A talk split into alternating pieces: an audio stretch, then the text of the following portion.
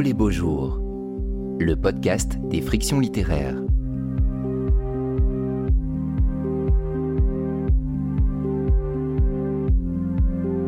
Mandibula. Entretien avec l'écrivaine Monica Oreda, animé par Elodie Karaki, traduit par Roxana Nadim et enregistré en public en mai 2022 au Conservatoire Pierre Barbizet à Marseille. Une rencontre dans le cadre du festival les beaux jours. Bonjour à tous. Merci, euh, merci d'être là pour cette rencontre avec euh, Monica Oreda autour de son roman qui s'intitule Mâchoire, paru d'abord en 2018 et puis dans sa traduction française euh, cette année chez Gallimard. Traduction faite par Alba Marina Escalon. Bienvenue à vous, Monica. Je salue également Roxana Nadim qui va nous accompagner, qui va être notre interprète aujourd'hui. Monica, je vous présente en quelques mots. Vous êtes née en Équateur en 1988. Vous vivez et travaillez à Madrid depuis 2016.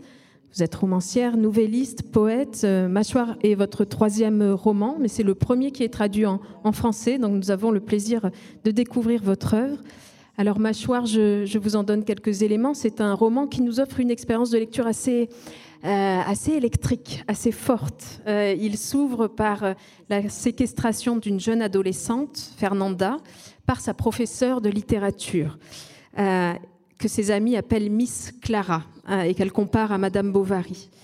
Une jeune prof qui est très angoissée, une jeune prof qui est harcelée et qui a déjà dans le passé été harcelée par d'autres élèves, puisque certains, certaines élèves l'avaient déjà séquestrée elle-même. Donc elle essaye de, dépasser ce traumatisme. Donc nous sommes donc à ce moment-là euh, dans une cabane au milieu d'une jungle épaisse, sauvage, avec un volcan en toile de fond. Et puis nous partons ensuite euh, vers la vie de ce groupe d'adolescentes euh, issues de familles aisées, conservatrices, qui se partagent entre leurs cours dans un prestigieux lycée catholique de l'Opus Dei et un bâtiment abandonné ou euh, passionnée par des films d'horreur, par, des histoires d'horreur, euh, elle joue à se faire peur en se racontant des histoires. Et ces histoires sont racontées notamment par le personnage d'Anne-Lise, dont on va euh, reparler, qui se présente comme la sœur choisie de Fernanda et qui cristallise toutes ces histoires autour d'un dieu blanc. Et puis elle joue aussi à se faire peur en se lançant des défis. Défis qui tombent souvent du côté de la perversion, du côté du masochisme, du côté de l'humiliation. C'est un roman sur l'adolescence, sur la frontière des corps, sur la relation mère-fille poussée à ses extrémités les plus perturbantes, sur le désir et sur la peur aussi, qui est un sentiment qui, qui court sur tout le livre. Une première question à propos de peut-être de la géographie de votre livre. Euh, il y a cette cabane euh, dans la jungle, ce lycée, ce bâtiment euh, abandonné qui ressemble à un temple bombardé, un jardin suspendu, une oubliette sans fond selon les jours, et puis l'appartement de Clara où elle a été séquestrée et où elle craint euh, encore que des élèves s'introduisent par effraction chez elle. Ça, ce sont les lieux extérieurs, on pourrait dire. Et puis il y a ensuite d'autres lieux qui sont euh, le corps des personnages, leurs frontières, leur intériorité euh, qui est faite de traumatisme, de frustration, d'inquiétude. Et il me semble que le, motif de l'effraction est très présent, euh, que ce soit les, premiers lieux dont j'ai parlé et les, corps des personnages, euh, puisque euh, vous nous racontez comment les corps se laissent envahir par la peur, se laissent posséder par la personnalité de leur mère, par des voix, par des histoires. Est-ce que vous pouvez revenir sur ces deux sortes de lieux, peut-être qu'il y a dans votre livre, et sur ce geste-là de l'effraction Bueno, antes muchas gracias a todos los que están ahora aquí em, y gracias a ustedes por estar aquí conversando conmigo. Em, bueno, sobre lo que comentabas, eh, yo creo que diría que Mandíbula es una novela sobre la voracidad del deseo, así como justo lo estabas describiendo. Y en ese sentido, em, eh, se habla sobre cómo el deseo es una emoción que que es violenta y al ser violenta contiene en el centro de su propio cuerpo la experiencia del miedo. Merci. Mer- mer- Merci à tous d'être là. Merci de converser avec moi. Mandibula, donc euh, Mâchoire en français, est un roman sur la voracité du désir. Et comme vous l'avez décrit, il parle du désir qui est une émotion violente. Et en tant qu'émotion violente, il contient euh, en soi l'expérience du corps. Eh, y en ese sentido, eh, la geografía, todos estos espacios eh, en donde los Dans cette se géographie dont vous avez parlé, euh, eh, dans tous ces espaces où bougent euh, les personnages, eh bien, les personnages, euh, euh, en fait, les Eh, espaces se transforment euh, en quelque chose d'atmosphérique. que Et j'aime cette citation euh, de Lovecraft qui dit que toute euh, la, eh, la- la la littérature en fait euh, eh, a des atmosphères es en fait qui créent de, qui génèrent de l'horreur. Je pense que l'espace en soi est un atmosphère qui colore, mais aussi qui, euh, colore, euh, qui, a à voir avec le langage en fait, avec la coloration du langage.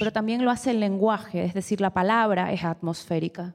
Y, y de cierta manera sí que siento que en esta novela trabajé personajes Dans ce roman, en fait, euh, les personnages sont véritablement malades par le langage. Ils el sont contaminés par l'atmosphère mentale qui est le contaminados langage. por esa atmósfera mental que genera el lenguaje. Porque pareciera que Mandíbula es una novela, que pareciera que es un thriller o que es una novela de terror y tiene algo de thriller y tiene algo de novela de terror. Pero en realidad yo como autora no me termino comprometiendo con ninguno de los géneros, sino que tomo rasgos de cada uno de ellos Mm, On para dit de mon livre que c'est un thriller, certes, mais mm, je ne suis pas euh. Euh, je, je ne souhaite pas euh, m'accrocher véritablement à un genre. À vrai un dire, je, je prends des traits dans les des, des aspects eh, des différents genres afin de construire une histoire. Et mm, cette histoire, elle tourne autour de la sensation qu'on a quand le désir euh, mène vers des lieux euh, de terreur. Merci. Euh, dans, ce, dans ce groupe de filles, euh, euh, c'est peut-être le personnage d'Anne-Lise qui est le plus, le plus charismatique, le plus puissant, le plus audacieux et peut-être aussi le plus manipulateur. Elle semble n'avoir pas de, de limite, quand d'autres encore des réactions enfantines euh, face à l'horreur des histoires qu'elles se racontent. Elles se, se tiennent la main, euh, elles se demandent s'il n'y a rien de vrai là-dedans quand même. Euh, Anne-Lise, elle crée un dieu, elle crée des rituels, euh, elle va inventer aussi des offrandes à, faire à ce dieu. Et euh, je voulais citer un, passage euh, du livre qui est assez éloquent pour parler d'elle. C'est là, donc c'est Fernanda qui s'exprime, qui parle donc de cette sœur, cette amie qu'elle considère comme une sœur. C'est là que j'ai compris qu'on avait vraiment commencé à avoir peur. Peut-être que les autres n'en parlent pas et n'en parleront jamais pour ne pas se fâcher avec Anne, mais moi, je sais que l'histoire du Dieu blanc les effraie un peu. Il faut dire que parfois Anne a l'air d'être possédée par les choses qu'elle invente. Son imagination est musculaire, elle est comme attachée à son squelette et elle est, je ne sais pas, réelle. C'est quelque chose qui bouge. Oui, réel, plus réel que ça, par exemple. L'imagination d'Anne est plus réelle que vous, ou que mes parents, ou que moi. J'ai toujours adoré ça chez elle, et elle aime ou elle aimait que j'adore ça. Est-ce que vous pouvez euh, reparler de, de ce personnage et de sa puissance qui est euh, liée à l'imagination? Em, claro, a, a mí Anne es sin duda el personaje que más eh, miedo me produce. em, em, y me, me lo produce porque siempre personalmente he tenido miedo de, de las personas que son capaces de... Le personnage de Anne est le personnage qui, à moi, à titre personnel, me fait le plus peur, car personnellement, j'ai toujours eu peur des gens euh, qui, euh, qui manipulent, que que son capaces de manipular. qui sont capables de manipuler. Ajá. Y que, que pueden hacerlo porque tienen un, un cierto conocimiento de la palabra. qui ont la capacité en fait que euh, de manipuler les gens parce qu'ils la savent manipuler les mots et alimenter à travers les mots qu'ils mettent dans l'esprit des gens euh, leur passion, leur désir. Mm, Yo siento que de una u otra manera sí me interesa cómo la palabra se encarna, ¿no? Como J'ai toujours été intéressée par la manière dont le mot s'incarne. eh, Le- le- les mots ont la capacité de générer des monstres. es Ils peuvent certes nous libérer, mais ils constituent aussi un danger. Me parece que vivimos en una época en donde a veces a, a- a las palabras, sobre todo en literatura, que pensamos que es una zona inocua, eh, pensamos que un libro no nos puede hacer nada o no nos va a hacer nada.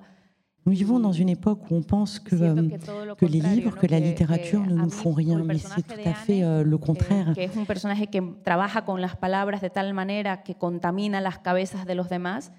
Eh, me parece un personaje literario y que encarna esa idea de que Moi, euh, à titre personnel, je trouve que palabras Anne est un, est un personnage qui travaille avec les mots et en ce sens, elle arrive à contaminer les autres. Elle incarne cette idée selon laquelle que la littérature et les mots que peuvent tiene nous libérer, certes, mais aussi nous faire mal. En fait, l'imagination de Anne, euh, c'est sa capacité à que travailler sur les mots, à générer à la fois de la libération et des monstres. Y la imaginación de Anne, que es una imaginación muy fuerte, eh, es una imaginación eh, que muerde, eh, un poco para ir con el tema de la- del título del, del libro de Machwars. Eh, eh, es, una, es una imaginación que, se, que justamente está L'imagination de Anne, elle est très forte. C'est une imagination qui mord, pour reprendre le thème euh, du, du titre du livre, Mandibula mâchoire. Et donc, l'imagination de Anne peut parfois euh, être comme un animal dangereux, comme un crocodile qui peut vous dévorer. Et c'est pour cela que, à la fin les- du roman, les personnages ont tous peur d'elle. Alors, je voulais mettre en, contraste euh, ce personnage de d'Anne-Lise et le personnage de, de Clara. Euh, on a l'impression que Clara serait plutôt du côté de, de la faiblesse, euh, mais elle n'en est pas moins quand même très importante euh, dans le livre. Et puis, on la découvre à un moment quand même de force, puisqu'elle décide de, de séquestrer Fernanda. Euh, c'est un personnage qui cultive un, mimé- un mimétisme très troublant avec sa mère décédée, qui était aussi professeure. Elle en prend l'apparence vestimentaire. en fait, on voit que sa mère l'habite littéralement. Euh, et vous le précisez régulièrement dans, ces pages. Euh, Chaque pensée de Clara est liée à une pensée de sa mère. Euh, certaines phrases qu'elle prononce sont des citations de sa mère. Sa mère aurait dit ça. Et elle veut, elle veut se confondre avec, avec elle, se diluer, vous dites, dans, dans son corps, l'avaler. Comment vous avez construit ce personnage de Clara qui semble, alors peut-être que j'exagère, mais être peut-être le personnage principal du livre En tout cas, sa tension euh, semble être la, la tension du livre. Cuando yo empecé a escribir eh, Mandíbula, estaba pasando por, por mis primeros ataques de ansiedad. Eh, fue un año muy duro. Yo no sabía que la ansiedad. eh, Quand j'ai commencé à écrire Mandibula, c'était un moment où je commençais à faire l'expérience pour la première fois de ma vie euh, des troubles anxieux. C'était une année très difficile. Je ne, je, je connaissais pas les troubles anxieux, en tout cas je ne les connaissais pas pour moi, je n'en avais jamais fait l'expérience. Em, Alors quand j'ai commencé à écrire le personnage de, Clara, il y avait euh, donc cette anxiété qui habitait euh, le, corps de Clara et aussi le mien. Donc euh, cette anxiété, elle sort vraiment d'un lieu expérimental. Et par ailleurs, je adolescentes. travaillais aussi comme euh, enseignante auprès euh, de jeunes adolescentes.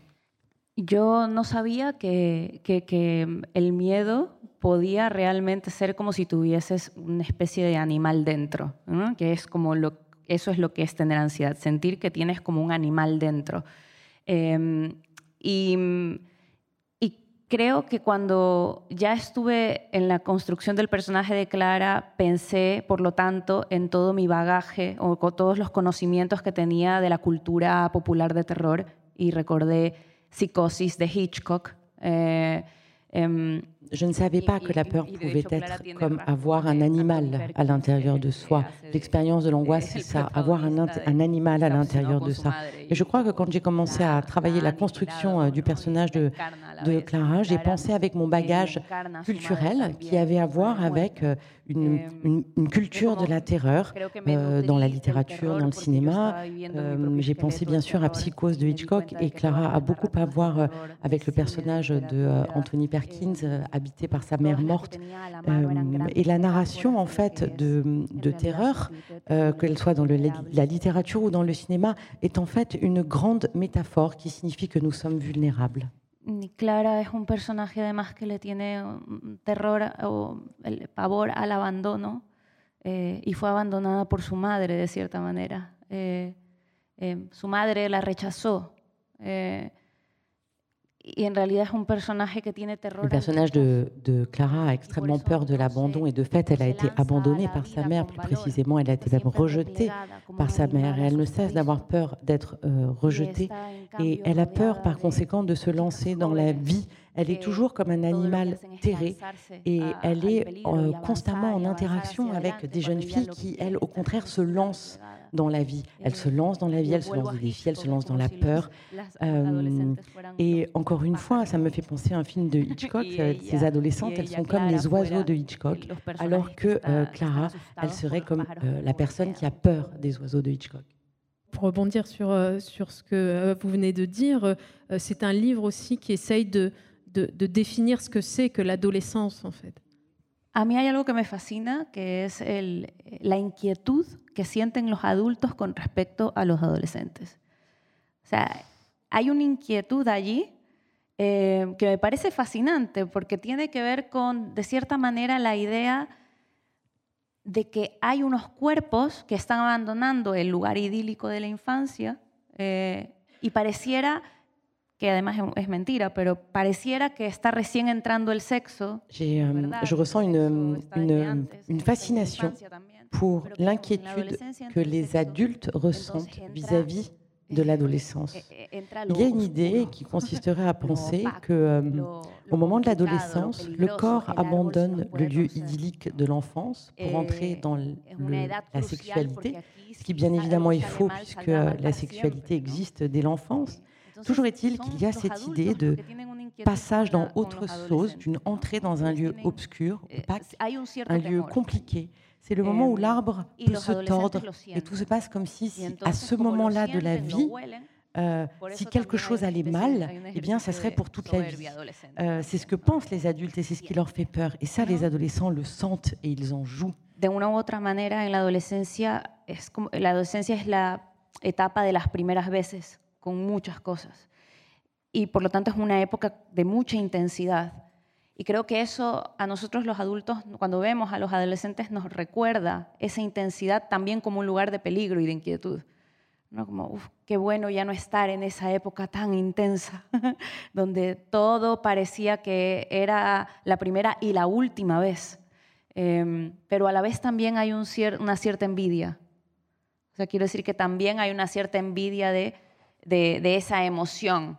Je sens que l'adolescence, c'est véritablement l'étape des premières fois pour euh, beaucoup de choses. Euh, on vit beaucoup de premières fois et avec beaucoup d'intensité. Et les adultes, euh, quand ils voient les adolescents, se souviennent de ça. Ils se souviennent de cette intensité comme un lieu d'inquiétude. Tout a lieu pour la première et pour la dernière fois. Et dans le même temps, cela donne envie aussi aux adultes, en fait, cette émotion, cette émotion intense qu'on a perdu. Et ça me fait penser à, à, à ce personnage des Argonautes qui se lance dans la mer pour écouter le, le chant des sirènes alors qu'il sait qu'il va mourir. Qui ferait ça? Des adolescents uniquement euh, Vous interrogez euh, aussi, euh, Monica, sur, sur des, des choix d'écriture. il y a plusieurs chapitres de dialogue entre un psychanalyste et le personnage de Fernanda dont les parents en fait s'inquiètent de, la culpabilité qu'elle pourrait euh, nourrir euh, après avoir peut-être, parce qu'on ne sait pas ce qui s'est passé, euh, provoqué la mort de son frère Martin. Et en fait, nous lisons ces dialogues sans avoir les questions ou les remarques du psychanalyste. en tout cas, vous, ne les écrivez pas, ou alors vous les avez écrites, mais vous ne nous les donnez pas à lire, je ne sais pas. Comment, euh, ce, choix-là d'écriture s'est imposé euh, Parce que ces, chapitres rythment aussi euh, beaucoup le roman, parce qu'il y a une interruption, il y a de l'ellipse, c'est assez marquant dans la lecture. Ya no recuerdo quién dijo que la literatura es un lenguaje que se ha vuelto loco, ¿no? eh, y esto, esto siempre es algo que, que recuerdo cuando me doy cuenta de lo mucho que me interesa la vinculación entre literatura y psicoanálisis. Euh, je ne sais plus qui a dit que la littérature était un langage qui était devenu fou. Euh, je pense, euh, je pense qu'il y a un lien entre la littérature et la psychanalyse. Il y a une parenté qui consiste à trouver une ligne de délire, la ligne de la passion, de la passion au sens étymologique du terme, c'est-à-dire passion au sens d'intensité, mais passion aussi au sens de douleur.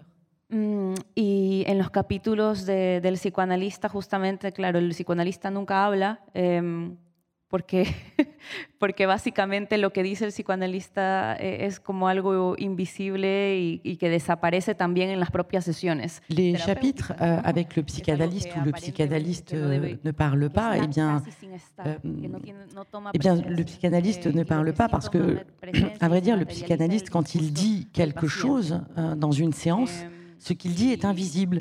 Ce qu'il dit disparaît dans la séance.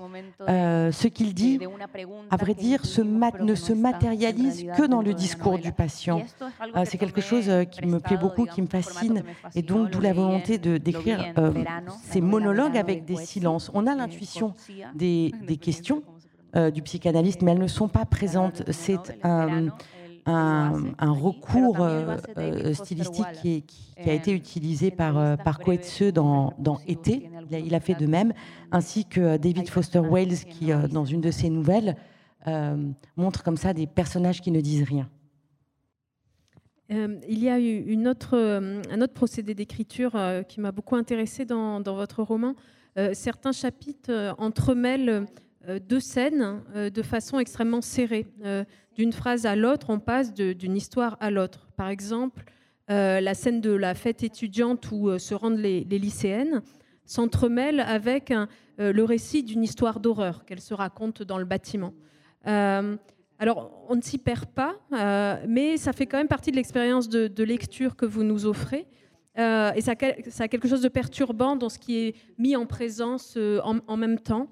Euh, il me semble que c'est un choix qui, accentue l'atmosphère euh, inquiétante euh, de ce livre. Est-ce qu'il y avait une, intention particulière derrière ce procédé? Est-ce que vous avez voulu expérimenter quelque chose? Sí, yo, yo siento que, que sin duda alguna cuando estaba escribiendo Mandíbula quería que, que fuese una experiencia atmosférica completa. Y como lo había comentado antes, eh, para mí la atmósfera es, el, es la palabra, es el lenguaje, es la estructura de un libro. Em, sí que quería que cada vez el lenguaje fuera y, la, la, forma de los capítulos fuera introduciéndonos en, en formas de pensamiento inquietantes de los propios personajes, ¿no? Sans aucun doute, je voulais que l'expérience de lecture soit une expérience atmosphérique complète. Et par atmosphère, j'entends euh, le langage, la structure d'un livre. Euh, la forme euh, des chapitres doit nous introduire dans, dans la forme d'une pensée, de la pensée inquiétante des personnages. pendant que je vous parle actuellement, je peux, par exemple, me souvenir d'autres moments où j'ai été dans des auditoriums à rencontrer euh, des lecteurs. Et cela se fait simultanément, c'est-à-dire qu'il y a là, en ce moment avec vous, un temps physique et dans le même temps, il y a un temps dans ma tête. Et c'est cela que je voulais travailler dans ces chapitres. Euh, je, le disais en introduction, le, le motif de, le sentiment de la peur euh, court tout le livre. Il est extrêmement présent. et je me souviens avoir entendu des, des auteurs témoigner que c'était un sentiment qui était très difficile à, écrire, très difficile à, transmettre. Alors, c'était euh, pour des, livres qui ne ressemblent pas aux vôtres, euh, pour du, reportage, du récit. Euh, mais je me souviens très bien d'un auteur qui me disait c'est très compliqué de faire ressentir ce, sentiment de vouloir se jeter sous une table pour se protéger, par exemple. Est-ce que vous pouvez témoigner de, cette expérience-là, de, de, rendre ce, ce sentiment? Parce qu'on voit que c'est un, un, travail qui a été, euh, j'imagine, important dans, dans l'écriture de ce roman. Yo creo que si me hubiese propuesto escribir una novela con sustos, o sea, con momentos de, de que uno salta y tira el libro, hubiese fracasado, ¿no? Eh, creo que cuando yo empecé a escribir Machoirs, eh, yo ni siquiera sabía que estaba escribiendo una novela que iba a producir miedo en los lectores yo sabía que estaba escribiendo una novela sobre el miedo, sobre la experiencia del miedo, pero no la experiencia sobrenatural del miedo, no sobre monstruos o fantasmas o eh, terrores de ultratumba, eh, sino el miedo que sentimos todos a diario por razones distintas y que a veces no lo materializamos, pero que está ahí. El miedo al abandono, el miedo al rechazo, el miedo a Si on m'avait proposé d'écrire un, un livre euh, qui serait fait euh, de, de peurs qui nous font sursauter, je pense que je n'en aurais pas été capable. Quand euh, j'ai commencé à écrire ce livre, je ne savais pas que j'allais écrire un livre qui allait procurer de la peur. En revanche, oui, je voulais écrire sur le sentiment de peur, non pas la peur d'outre-tombe, mais la peur qu'on ressent tous et qui n'est pas toujours matérialisée, la peur de l'abandon, la peur du rejet, euh, la peur de faire mal aux gens qu'on aime, qui est sans doute la pire de toutes les peurs. Euh, la Eh, peur aussi que les gens qu'on aime nous fassent mal, ou qu'on ne se rende pas compte que les gens qu'on aime nous font mal justement parce qu'on les aime. C'est ça la véritable terreur, c'est ça la véritable horreur. Après, il y a les fantasmes autour des monstres, etc. Mais en réalité, la véritable peur, c'est celle-là. Entonces, eh, cuando empecé a adentrarme en la psicología de estos personajes eh, y a entender y a trabajar sus, cómo se componían sus miedos, eh, cómo, de qué manera ellos también, estos personajes, producían daño y, y miedo en otros personajes, eh, me di cuenta de que el libro se iba volviendo cada vez más Quand j'ai commencé à entrer dans la psychologie des personnages, à les travailler et à comprendre euh, comment fonctionnait leur peur, euh, quand j'ai commencé à voir euh, euh, le mal qu'ils pouvaient faire aux autres, alors j'ai compris euh, que mon livre était en train de devenir un, un monstre à huit pattes. Quand euh, le livre a été publié, que les gens l'ont lu, certains m'ont dit qu'ils avaient ressenti euh, de la peur, qu'ils ont été euh, très très mal à l'aise à la lecture de ce livre. Et euh, j'en étais très surprise car je le répète, je ne souhaitais absolument pas, ma finalité n'était absolument pas d'écrire un livre qui fasse peur, mais d'écrire un livre sur la peur, une étude sur la peur à travers la passion des personnages. Lesquels personnages, il faut le signaler, ne sont que des personnages féminins qui, au fil du livre, vont finir par devenir véritablement sauvages. Y también cuando, cuando la estaba escribiendo, la novela, me di cuenta de una cosa que, que, que me acompaña hasta el día de hoy, y es que em, hay una cierta belleza en el miedo, hay algo bello en el miedo, em, y esa posibilidad de belleza, eh, ahí me parece que es donde habita la expresión artística. Em, e- esa posibilidad de belleza en el miedo tiene que ver con cómo el sentir miedo Je me suis rendu compte en écrivant, et c'est euh, quelque chose qui m'accompagne aujourd'hui encore, qu'il y a de la beauté dans la peur. Le fait qu'il y ait euh, une possible beauté dans la peur euh, permet l'expression artistique. Vamos a morir, saber que somos vulnerables, que nos enfermamos. Sentir la peur, ça nous permet aussi de sentir la beauté, la générosité, sentir la peur de la mort, de la eh, maladie, du fait que nous allons rester très peu de temps ici, a pour conséquence que nous pouvons entretenir une relation intime avec tout le contraire de cela. Euh. Et alors la beauté peut surgir, on peut aimer avec dévotion. Con tanta devoción. ¿no? Une, dernière question avant de, laisser la parole au, public pour, euh, pour les leurs.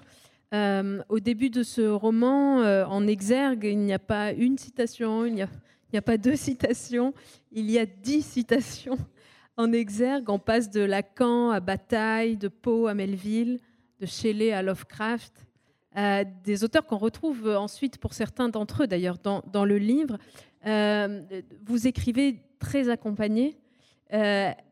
Est-ce que vous pouvez euh, revenir euh, sur certains de ces auteurs ou en tout cas des lectures qui vous ont accompagné pendant, pendant l'écriture de, de ce roman Voy a culpar a Melville de esto, porque, claro, eh, releí el capítulo de Moby Dick, eh, este capítulo que habla sobre el horror blanco, habla sobre la blancura de la ballena y sobre cómo lo que, nos, lo que produce terror de Moby Dick es su color, ni siquiera su enorme tamaño, sino el hecho de que sea una ballena blanca. Eh, dentro de la novela hay un abordaje de la teoría, eh, hay una especie de teoría sobre el horror blanco, eh, sobre cómo la blancura Ah, je voudrais enlever toute forme de culpabilité euh, à Melville dans, dans, dans, cette histoire. En tout cas, j'ai relu euh, récemment le chapitre dans, dans Moby Dick où il est question de la blancheur de la baleine et en fait, il est dit que ce qui nous fait peur dans cette baleine, c'est pas tant sa taille que sa blancheur. Et hum, de là aussi euh, vient toute la théorie dans le, dans le roman sur l'horreur blanche, comment la blancheur peut générer de l'horreur. Et hum, à vrai dire, euh, Moby Dick euh, cite beaucoup plus de gens que moi. il y a peut-être dix pages de citations au début de son livre. Fue como una especie de homenaje. C'est une espèce d'hommage. Et, hum, Y también es cierto que, que, que, eh, las citas que están allí adelante, igual que las citas de, de Moby Dick, dialogan con toda la novela, las citas que yo puse adelante dialogan con la mía. Y algo que me fascina de escribir, de la actividad de escribir, es que de verdad que me convierto en una investigadora. ¿no? Eh, cuando estaba escribiendo Mandíbula, euh, les citations qui sont au début de mon roman dialoguent avec le reste du roman de la même manière que les citations au début de, de Moby Dick. Quand j'écris, j'aime me transformer véritablement en enquêtrice et donc j'ai mené une véritable enquête sur la couleur blanche eh, euh, dans nos cultures, dans la littérature, dans le cinéma, dans la BD, etc et de la couleur blanche et de son euh, lien avec euh, la terreur.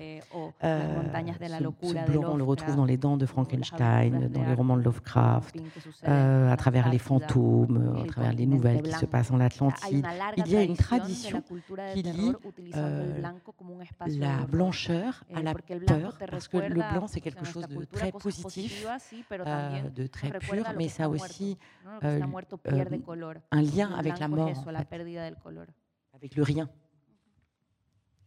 Merci beaucoup. Je me tourne vers, euh, vers vous. Si vous avez des, des, questions, il y a un micro euh, qui, est, qui est disponible. Donc je, je vous en prie, profitez-en. Il nous reste une dizaine de, de minutes. Bonjour. Euh, ben, merci pour votre livre.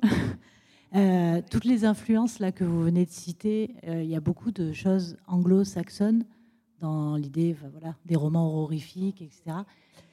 Dans toutes les références que vous venez de citer, il y a beaucoup de références euh, anglo-saxonnes dans tout ce qui est littérature, justement, euh, voilà, fantôme, gothique, horrifique, etc.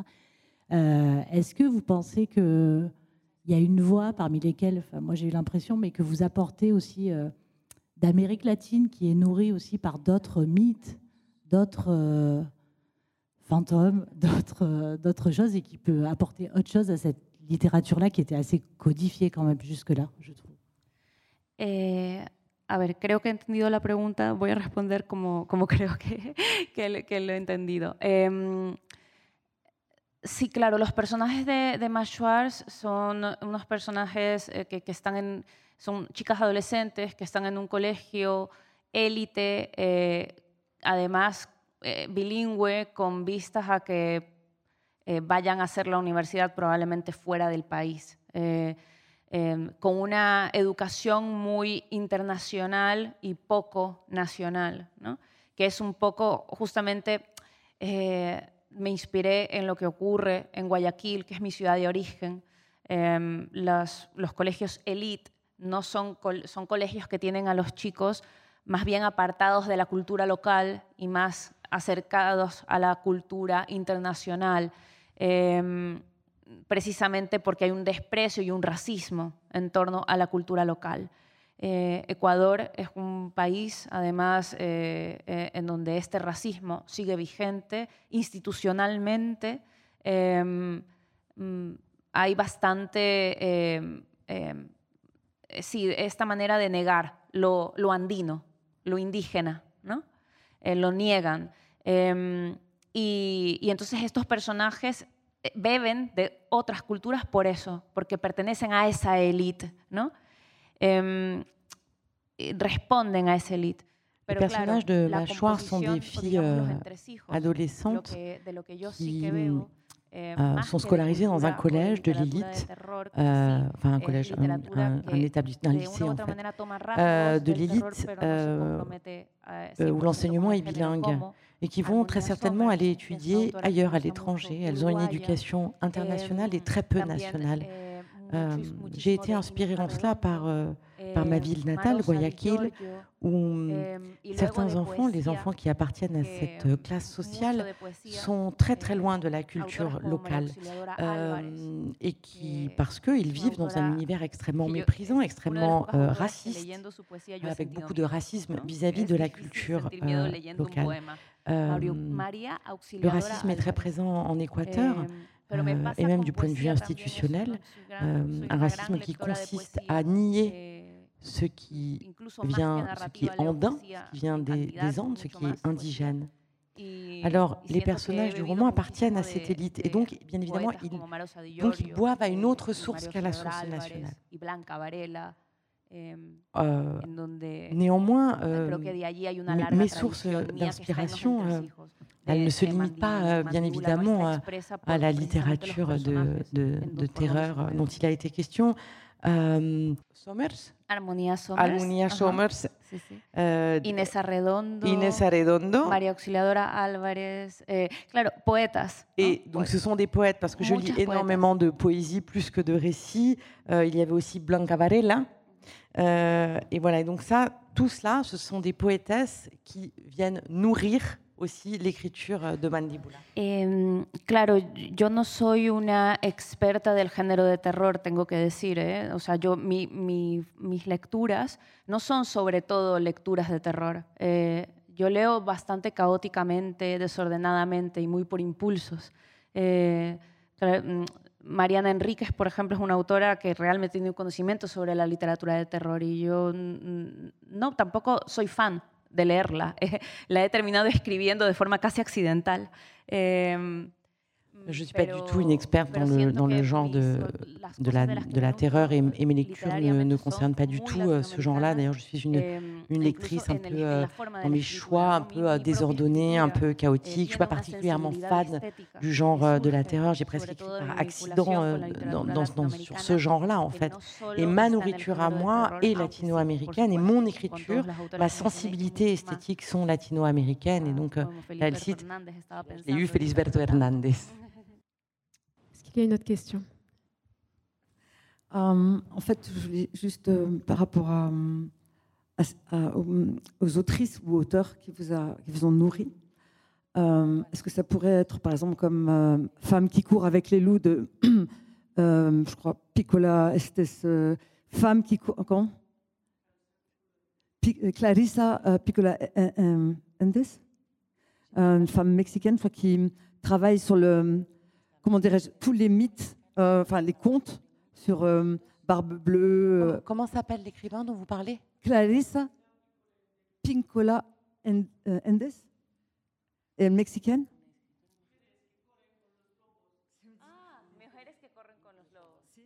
Euh, euh, la femme sauvage euh, traversant une sorte de manière de traverser les, les, le barbe bleue, enfin pas l'horreur mais la terreur enfantine, et après transcender ça pour euh, euh, être la femme qui, avec la mâchoire, traverser la peur, les os, et pour la euh, s'approprier ça, devenir dans la femme sauvage, devenir quelque part une femme. Je sais pas si c'est clair ou pas. Sí, a, a mí em, siempre me pareció algo muy eh, interesante em, tomar eh, determinados arquetipos em, de lo femenino em, que durante mucho tiempo han sido restrictivos y jaulas eh, conceptuales para nosotras, tomarla- tomarlos y darles la vuelta, eh, darles una especie de giro. Y en ese giro, lo que siempre me ha interesado es, en realidad, ir al fondo de la experiencia humana, ¿no? Es ese fondo en donde los matices eh, son muy importantes porque los colores no son claros, eh, porque las cosas no son claras.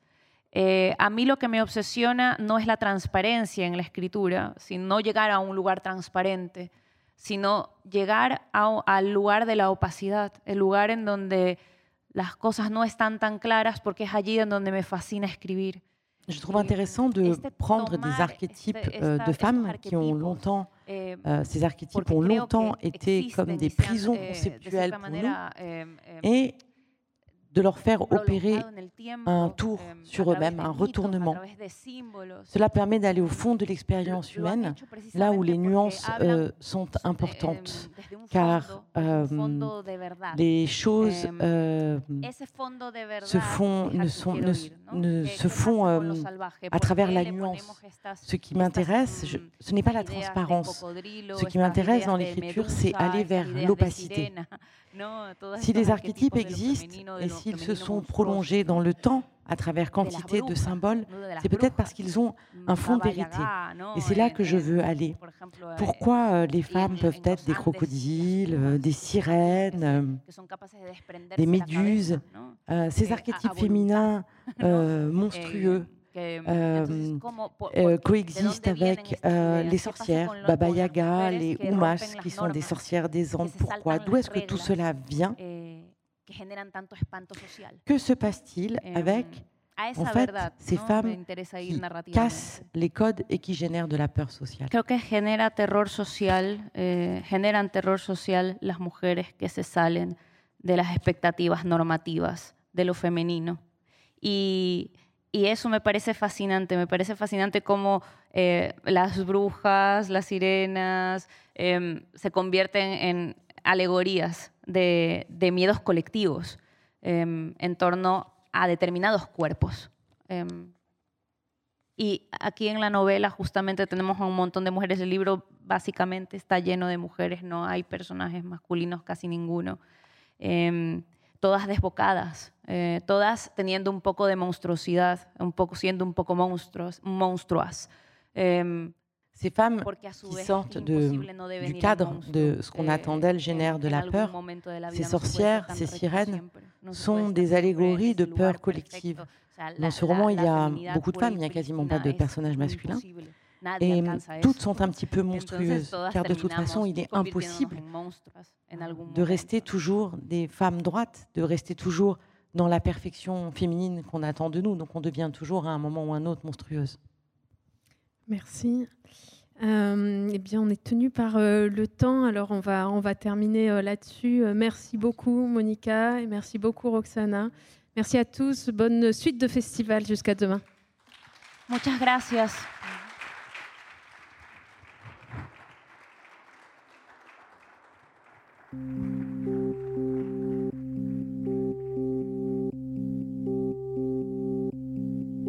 Le festival Olé Beaux Jours remercie Monica Oreda ainsi qu'Elodie Karaki qui a animé cet entretien, Roxana Nadim qui a assuré la traduction et merci à toute l'équipe du conservatoire Pierre Barbizet qui a accueilli le festival. Les références bibliographiques de l'écrivaine sont disponibles dans le descriptif du podcast. Pour ne manquer aucun épisode des Frictions littéraires, abonnez-vous à ce podcast sur toutes les plateformes habituelles. La septième édition du festival Au les Beaux Jours aura lieu du 24 au 29 mai 2023 à Marseille. Montage Clément Lemarié, voix Nicolas Lafitte, musique The Unreal Story of Louride by Fred Nefché et French79, un podcast produit par des livres comme des idées.